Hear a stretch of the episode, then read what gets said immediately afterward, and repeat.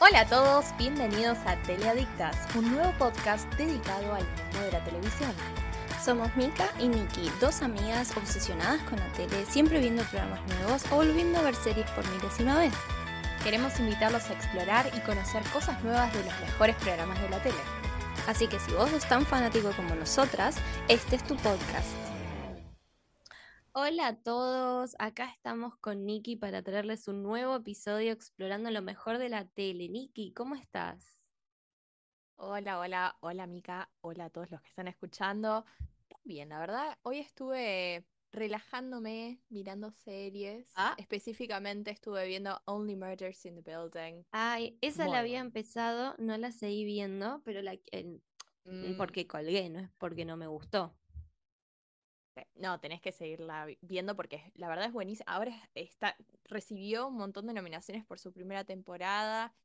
Yo ahora en este momento estoy viendo la segunda temporada y la verdad vale la pena seguirla porque Y sí, Muy vi buena. un tuit tuyo. ¿Qué pasó en la, en la Ah, segunda sí. temporada, Nikki? Hoy estaba, hoy empecé, literalmente, hoy empecé la segunda temporada, ya estoy por la mitad. Y no sé si fue en el primer episodio que en un momento el, el- el personaje de Selena Gómez va a una galería de arte. Y como siempre, viste, en las series tienen que mostrar la parte de afuera de los edificios en donde transcurren las escenas Sí. así como grandes. Em, y el edificio que mostraron para que fuera la, la galería a la que fue Selena era el edificio de New Girl, donde estaba el loft El de loft, New el Girl. loft de los chicos, qué emoción. Ay, sí, sí, me llevó de vuelta a mis épocas de mirar New Girl. Mis épocas de mirar New Girl igual es hoy en día también, porque el otro día la volví a ver. Exacto. Sí, continúa. Claro. Es Y así. sí, y sí. Pero Che, ah, es muy loco ver re, eso. y había, habría que también que pensar un poco, ¿no? Capaz que esto lo podemos incluir. ¿Por, por qué será que a veces, viste, te, te hacen el pantallazo del edificio?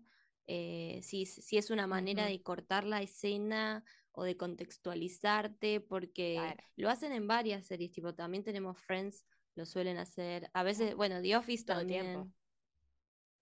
Sí, con la parte de afuera de, de las oficinas de Dunder Mifflin. Sí, sí, totalmente. Yo creo que, y encima siempre la usan cuando es una escena nueva, no es que es todo seguido. A veces sí, a veces van caminando hacia un lugar y, y- y te lo muestran así, pero creo que va por el lado de contextualizar. Sí, Pero habría, sí, habría que ver. Bueno, me alegro que hayas retomado con, con el tema de la serie. Yo sigo estancada. Estoy viendo Gilmore Girls por, no sé, milésima vez. Eh, bueno, no, Como ta- si, pero, pará. Escuché que vos habías retomado una serie que te llevó un tiempo de ver y ya estás en la Ah, última sí, temporada. ¿o Parks and no? Recs. Ay, esa la estoy mirando desde el 2020. te- La empecé cuando estábamos en cuarentena. ¿Cómo me costó? ¿Cómo me costó? Eh, me encanta igual, sí, ya estoy por la séptima temporada, terminándola, igual me quedan como veintipico de capítulos, porque, pero bueno, la estoy terminando y yo ya me agarro de la cabeza, porque ¿qué voy a, qué voy a ver después? O sea, ¿qué, qué veo? O sea, Siempre me sale va a algo agarrar ese nuevo. Siempre vacío, sale algo nuevo. me va a agarrar ese vacío. Pero siempre sale algo Sí. nuevo. Tenés que ver, te- yo te había recomendado algunas. Podés tirarte por esas. no me Tipo acuerdo. Severance. Ah, sí, Severance. Muy sí. De, de Apple TV. de Apple TV. De Apple TV estoy viendo Sí. Trying, que es divina, Mm, es un amor, se la tengo pero bueno, esa ya estoy por la tercera que todos los viernes salen los episodios, entonces como que bueno, no es que algo que puedo eh, como binge watchear. Claro, obvio. Bueno, la verdad, nada, re, eh, volviendo un poco al tema, ¿no? Que me encanta que, que este podcast, la verdad, nos está llevando a, a un montón de cosas, no solo a ver más series, sino que Total, sí. también eh, aprender todo lo que pasa con el mundo de las series, tanto eh, la serie en sí como los guionistas, el detrás de cámara, eh, increíble. Y quienes la crean también. Es, es re loco porque es un montón de trabajo lo que lleva a hacer una serie, a hacer una película. Todo esto de lo que hablamos, cosas buenas, cosas malas, lleva un montón de trabajo, eh, independientemente del resultado. Y la verdad hay un montón de cosas que tienen que pensar y cosas que no solamente ocurren, no sé, en el set en sí, sino que afuera. Es, es un trabajo bastante, bastante grande. La verdad que sí, es, es muy grande porque tenés que considerar un montón de cosas, no solo la serie en sí, sino el mundo que te rodea. Y tiene- Ah, tienen que sí. estar contextualizados en un tiempo. Ujú. Eh, Y hay que ser creativos para eso. Sí, Muy creativos. sí. Eh, Es así. eh, no, me, me quedé pensando que esto de que tienen que contextualizarse esta peli que te dije, Chacha Real Smooth, em, es muy interesante también desde el, desde el momento en que el protagonista también es como es una nueva, habla de nuevas mas- masculinidades también. No es, Claro. no es el típico, viste, macho que sigue estereotipos, que se cree que se las sabe todas, que no conecta con sus emociones. No, no, es totalmente lo contrario. Y la verdad que está buenísimo. Y eso habla mucho de, de la sociedad, cómo evoluciona y cómo también la tele se quiere adaptar a eso para mostrar una realidad más Claro. eh, más, sí, más fiel, digamos. Ajá.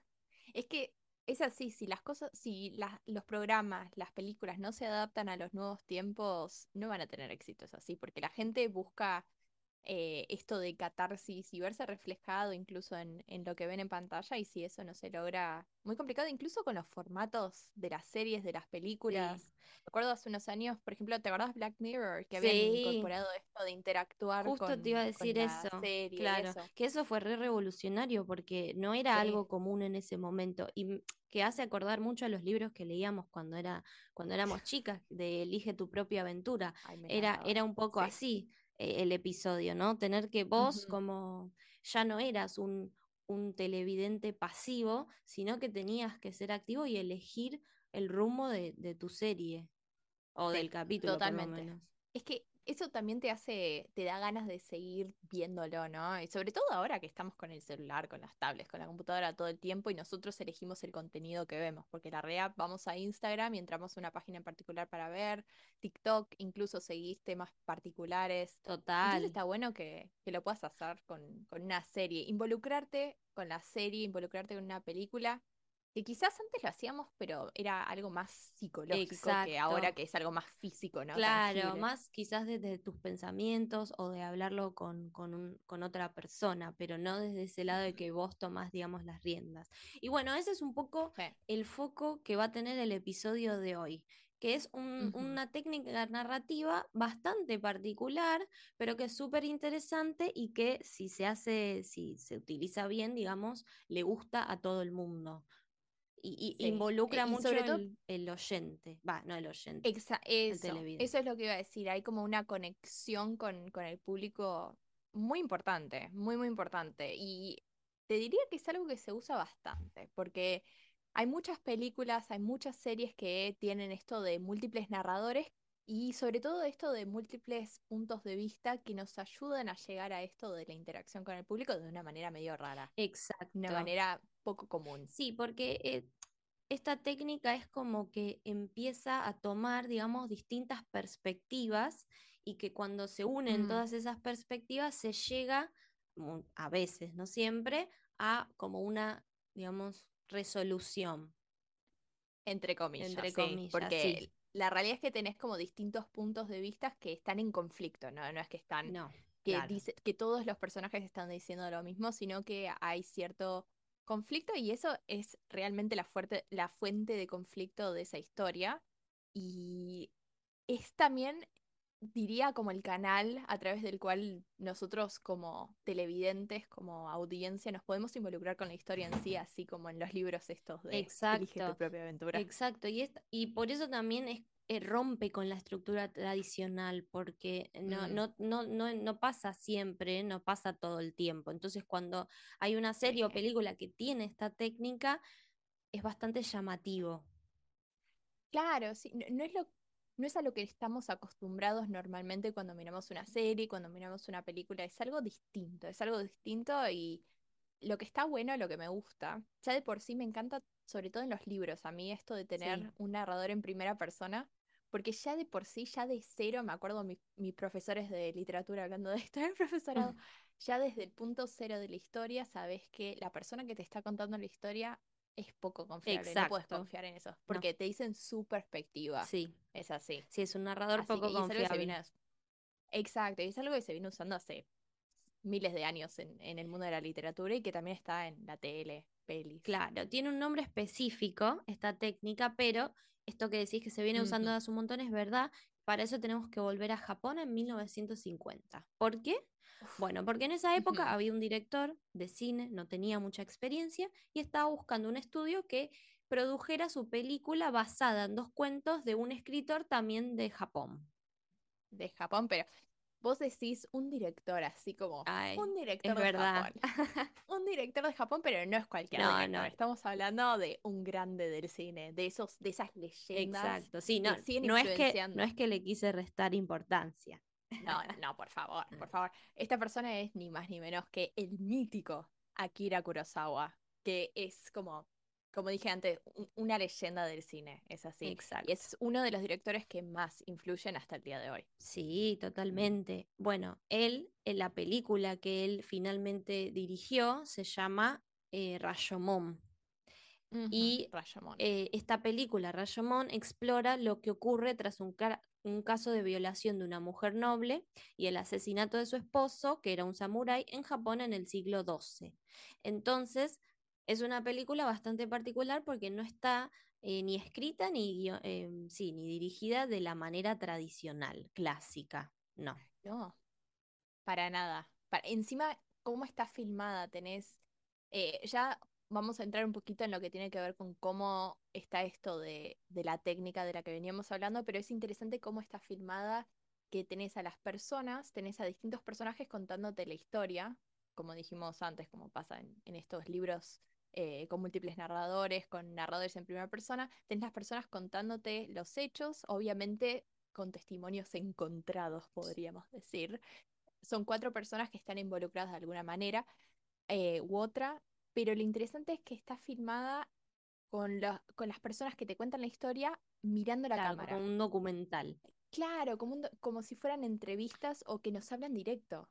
Va, claro, más que documental, como si vos, espectador, fueses, no sé, el policía que le está tomando la declaración o, o bueno, el, sí, el juez o algo así. Hay un juez en la película, hay un personaje, hay un, hay un actor al, al que lo contrataron para ser el juez, pero el juez casi que no emite palabra, está ahí sentado y básicamente los personajes supuestamente le están contando eso al, al juez, pero los verdaderos jueces me parece que somos nosotros como audiencia. Totalmente, totalmente. Entonces, claro, tenemos estas, todas estas personas que van relatando su testimonio eh, de lo que pasó. Tenemos a la mujer noble, al ladrón que está preso, acusado, al leñador y al fantasma barra espíritu del samurái asesinado. Ajá, Entonces, cada uno tiene su versión de los hechos. Como dijiste vos, Nikki, nosotros en realidad terminamos siendo los jueces para ver quién está diciendo la verdad, si es que podemos llegar a una verdad.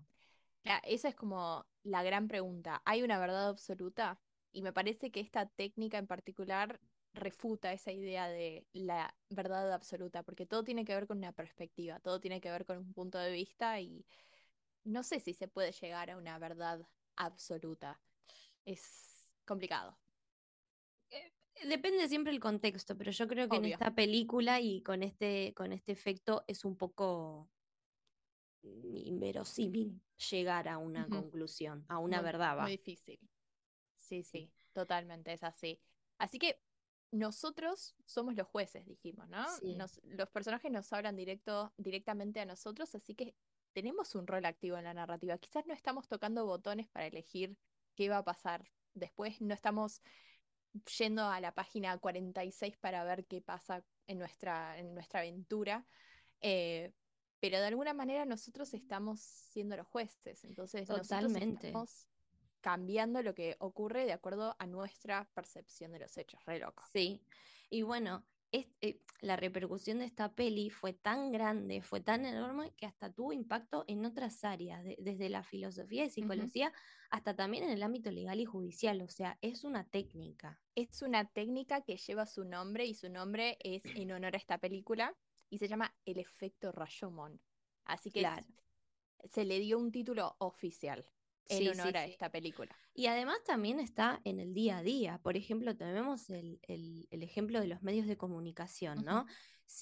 To- a ver, ¿no? La, la idea es que el- los medios de comunicación te transmitan las noticias como lo son y ya, y sin embargo, no es así, porque depende del noticiero que pongas, vas a tener tal o cual visión de los hechos. La neutralidad no existe. No existe. Todo está basado en intereses políticos, económicos o, los, o las creencias de las propias personas. Aunque ellos digan que son imparciales, que ellos son neutrales, que no sigan, que no siguen un- una perspectiva en particular, sabemos que no es así. Y te das Totalmente. cuenta. Sí, sí. Y bueno, es, en realidad es lo que pasa siempre, que la verdad siempre es relativa, bueno, Sí. no siempre para mí, pero bueno, muchas veces es relativa y subjetiva, porque está atada a distintos eh, factores personales de la de las personas que lo transmiten, sea creencias, edad, memoria, y, y la otra persona es la que tiene que tratar de intentar llegar eh, o acercarse a la verdad lo más posible, más allá de esos factores. Sí, es así, totalmente. Y es, es muy interesante, ¿no? Es esto de escuchar las distintas campanas, que es algo que se usa mucho, mucho en, en la tele. Hay muchas series que lo, usaron el efecto Rashomon para darle algo extra a, a algunos capítulos. Quizás no es lo más usado, no es algo que, que vamos a encontrar en todos los episodios, pero siempre hay alguno que otro. Y, por, y se- lo interesante es que se puede usar en distintos géneros, no es que Exacto, solamente para sí, no. drama, solamente para comedia, no, se puede usar en cualquiera. Por ejemplo, no sé, se me ocurre en el caso de las comedias, lo que en general pasa con, con esto de implementar el efecto Rashomon es que, por ejemplo, tenemos a un personaje hablando de una situación en particular pero después aparecen otros personajes que contradicen lo que dice ese personaje y ahí esas, esas contradicciones, esas omisiones generan el humor, ¿no? Entonces, el efecto Rashomon se usa como una fuente de humor en el caso de la comedia. Exacto. Y bueno, sí, también se puede usar en el drama y ahí es distinto, es para hacer que el conflicto aumente y o se, o se presente más perspectivas que te indiquen todavía que no existe una verdad. Entonces eso genera Claro. que el, el espectador quiera ponerse en el rol de detective y acercarse a la verdad lo más posible. Esto es, por ejemplo, en, thriller, en thrillers, en series de misterios, donde cada relato aporta una pista más que nos acerca a la verdad. Claro, es así. Igual estemos hablando de comedia, estemos hablando de drama, siempre hay un evento central. Eso no cambia. Siempre hay un evento central del que todos los personajes están hablando. Y generalmente tenemos más o menos, no sé, eh, tres, cuatro personajes hablando de ese mismo evento desde distintos puntos de vista, eh, recordándolo de, ma- de maneras distintas y todo por ef- eh, factores que tienen que ver con, con sus personalidades, con sus vivencias las vivencias que los guionistas crearon, ¿no? Y que pensaron para los personajes. Eh, y obviamente eso también cambia nuestra percepción de lo que está pasando y lo que pasa en general en- con el efecto Rashomon en particular es que no hay una resolución clara al final. Es como que queda medio abierto todo. Sí. Nosotros como audiencia somos los que tenemos que llegar a la conclusión. No, no nos la dicen, no nos la muestran. No, claro, totalmente. Y también algo para destacar o para aclarar es que el, el orden en el que los puntos de vista son presentados también influye. Porque a vos, el primero es el esencial porque te, te está condicionando. Es, al- es el relato que vos vas a tener que eh, tratar de derrumbar. Y las Total, historias que le siguen son eso mismo, las que te hacen dudar, te hacen replantear. Entonces, eh, es como, digamos, la matemática, ¿no? Eh, el orden de los factores altera, Altera el producto. Sí. Exactamente. Sí, es, e- es como me hace acordar, hay una serie de 2014, ¿te acuerdas? The Affair, no sé, sí, no sé sí, si me te suena, acuerdo. Sí. que la, como dice el título de, de la serie, se centra en una affair que tiene un hombre casado con una mujer casada y la historia está contada desde las dos perspectivas. Tenemos la perspectiva del hombre y tenemos la perspectiva de la mujer. Como vos dijiste, la primera perspectiva, la primera persona que nos cuenta la historia es la que condiciona todo y en este caso es el hombre el que nos cuenta al principio lo que pasó y a la mujer la hace quedar como que ella es la culpable, ella es la que inició todo, ella es la que lo sedujo. Pero después, más adelante, con el paso de los episodios, conocemos el punto de vista de la mujer y ahí cambia todo. Se, literalmente da vuelta la historia, pero a 180, y capaz que la situación esa que nos contaba este hombre al principio no era tan así. No, y ahí entra todo esto de, de la duda, ¿no? Y la complejidad de la historia en sí. Totalmente, sí. Y bueno, es por eso que nada, el efecto Rayomón la verdad que es muy bueno, siempre hay giros constantes, eh, te hace pensar constantemente. La verdad es un arma muy poder- poderosa siempre que se use Bien. bien, y el guion esté bien escrito. Así que Tal bueno, cual. Nikki, ¿te parece que vayamos a explorar un poco unos ejemplos con, de series con esta técnica? Me parece perfecto porque hay muchos y están muy, muy buenos en general. Así que, pero, Mica, tomémonos un break y después volvemos un y hablamos de todo eso. Perfecto, Dale. enseguida volvemos.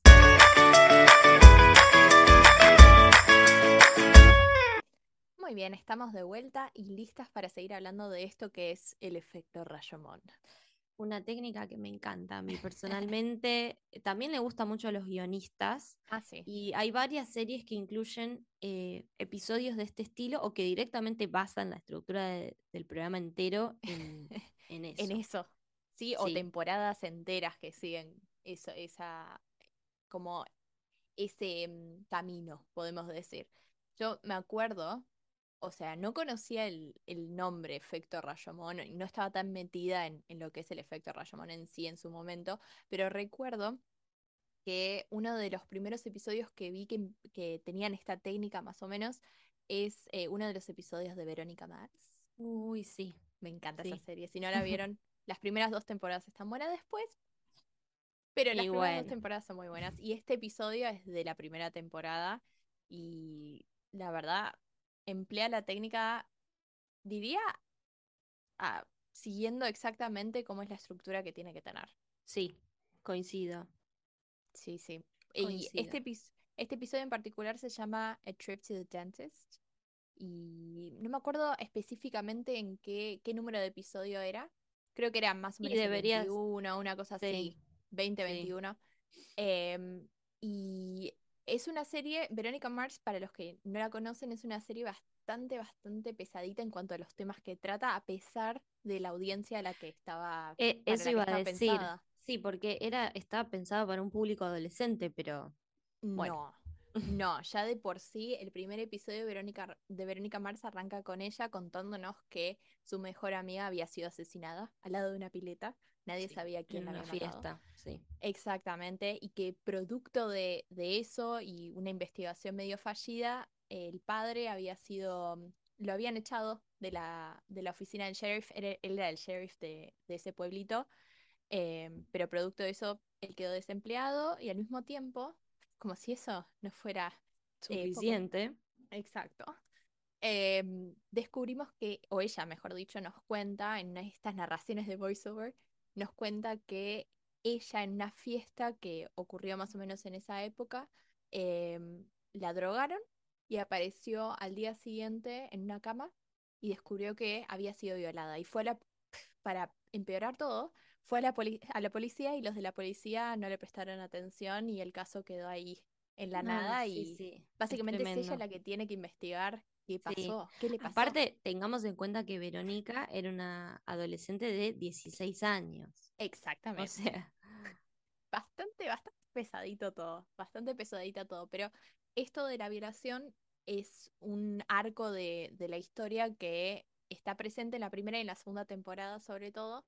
Es un trauma que el personaje lleva hasta el final. mm, y sí, pero, mm, pero en la primera temporada en particular, ya, o sea, el primer episodio arranca así, con ella co- contándonos eso, y cuando llegamos más o menos al final de esa primera temporada, tenemos este episodio en particular que se llama The Trip to the Dentist, en el que Verónica empieza a hablar con distintos personajes que estaban en esa fiesta. em, y cada uno de estos personajes como que le cuentan su perspectiva de lo que pasó. Y obviamente esas perspectivas son muy distintas y a veces se contradicen y como que le, va- le va dando pistas de a poquito Sí. eh, de lo que quizás le pasó. Porque no tenemos una eh, No. respuesta 100% segura al final. No, totalmente. Y bueno, así entonces vamos teniendo múltiples narradores, o bueno, testigos en este caso, con diferentes perspectivas, que son contradicciones de diferentes perspectivas del mismo hecho. Claro. la verdad que es un episodio muy bien escrito y cuadra muy bien con este género de misterio así detectivesco. Claro, esos thrillers detectives, eh, historias de detectives que estabas diciendo antes. Eso sí. Sí. Y bueno, yendo un poquito al mundo de las sitcoms, tenemos, eh, vamos a hablar de un episodio de la serie How I Met Your Mother. Eh, no sé si la han visto, pero bueno, la serie se Yo tra- es un grupo. No, a vos no te gusta, así que te No. cuento. Es un grupo de amigos, ¿sí? Ted, Marshall, Lily, Barney y Robin. Es un grupo de amigos. Y em, la serie va contando sus, eh, su vida, ¿no? Lo, lo que les va pasando. La trama principal quizás es que Ted está buscando a The One. al amor de su vida. Entonces, Su es media el- sí, el, el- la serie es un, es un, una- un- es un capítulo detrás del otro donde él va queriendo todo el tiempo buscar a esta persona especial. Y bueno, eh, llegamos al episodio que se llama The Ashtray, es el episodio 17 de la octava temporada. The. Ashtray sería como el cenicero, donde eh, Ted, Lily y Robin van a una fiesta y se encuentran con un personaje que es bastante particular. Se, le dicen ellos el capitán porque le gustan mucho los barcos. Y Ajá. Ted, Ted eh, previamente había salido con la mujer de este, del capitán. Mm, Eh, personaje sí. misterioso. No sé, yo Sí. eh, cuando leí, o cuando leí que me mandaste el mensaje ese diciéndome que querías hablar de este eh, episodio en particular, hice un poco de investigación.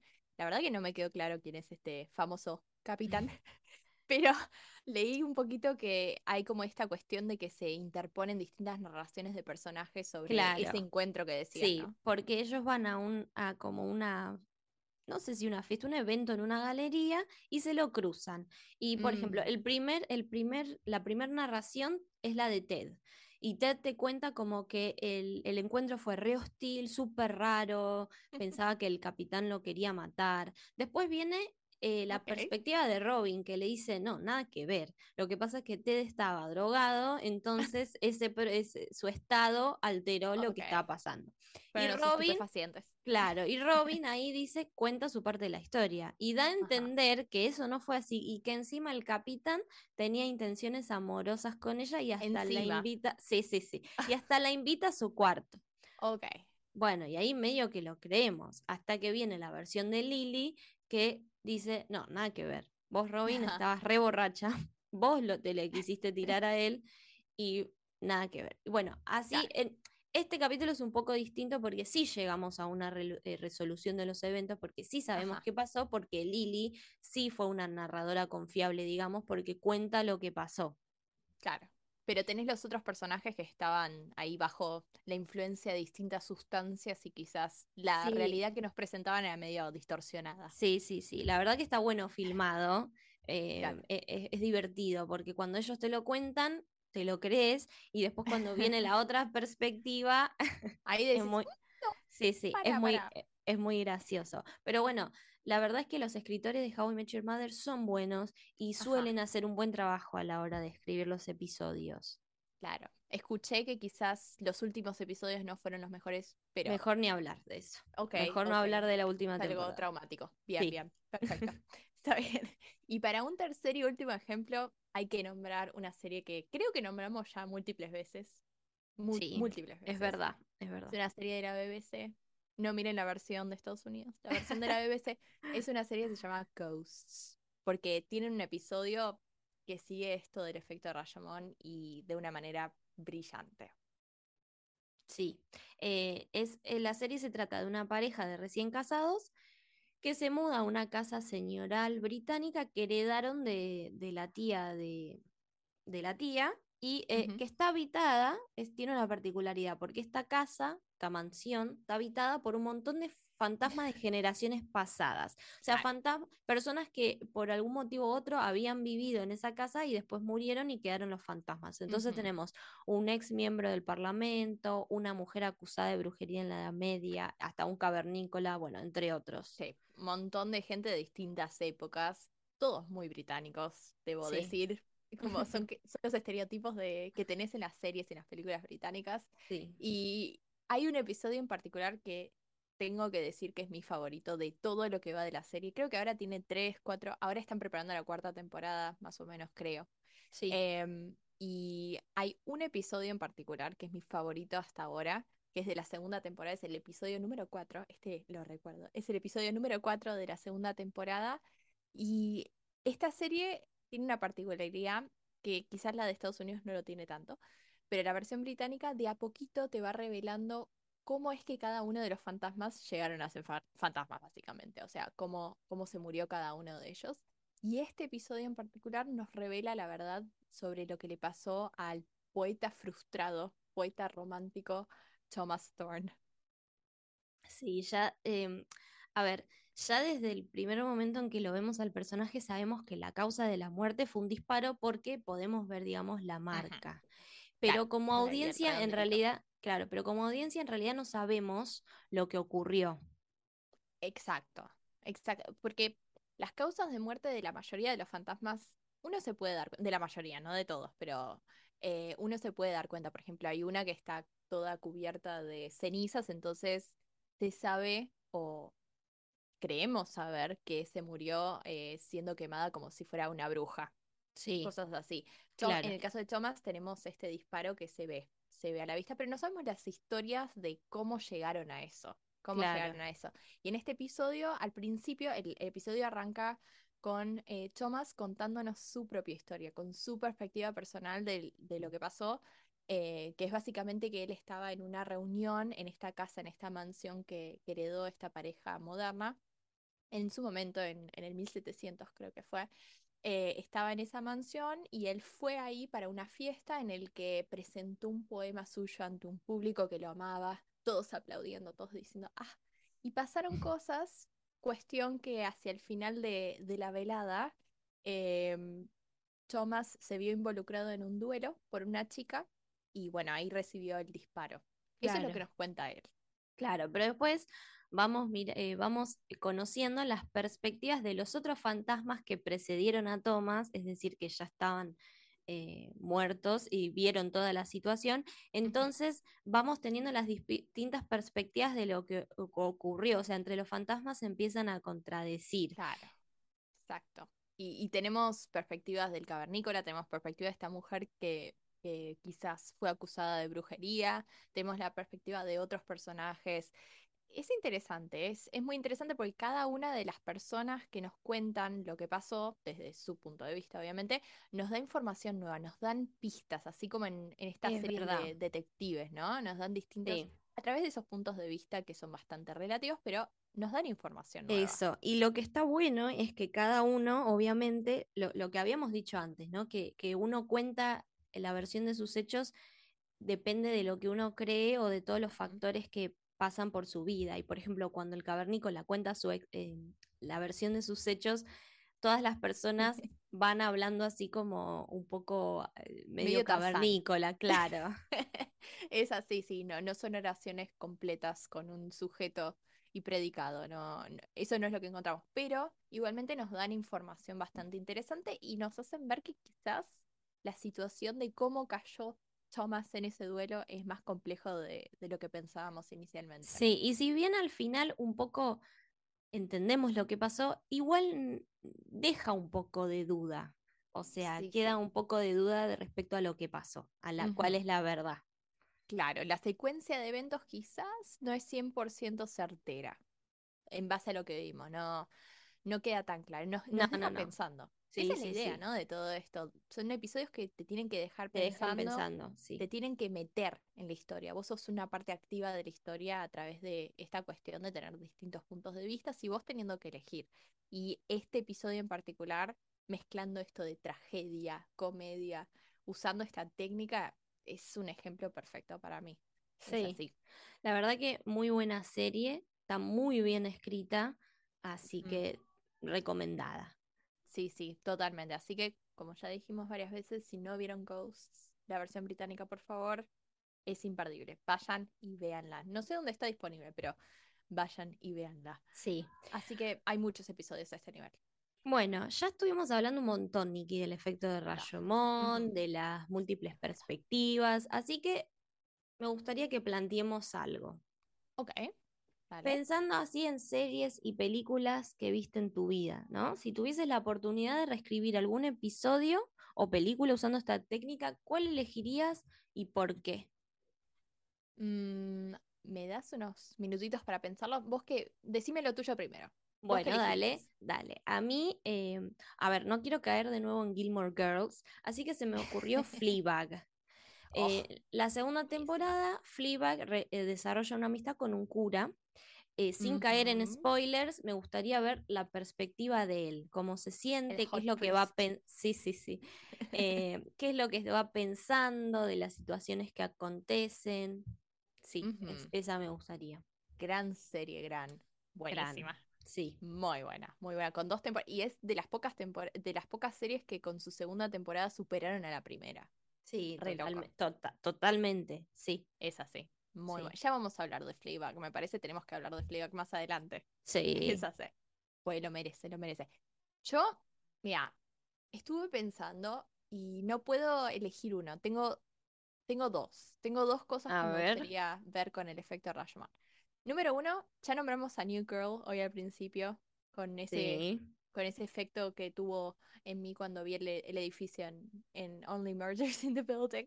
Me gustaría que en la serie New Girl tuviésemos un episodio siguiendo el efecto Rashomon en el que Nick, Schmidt y Winston y capaz Coach, que es otro de los personajes, Sí. nos contaran sobre ese momento en el que se mudaron al loft por primera vez, porque creo que sería súper interesante. Ay, sí, ay, sí. Las distintas actitudes cuando se mudaron por primera vez, distintos punto- puntos de vista, estaría, está bueno y creo que tiene mucho potencial para comedia. Totalmente, totalmente. Bueno, ¿y el otro ejemplo?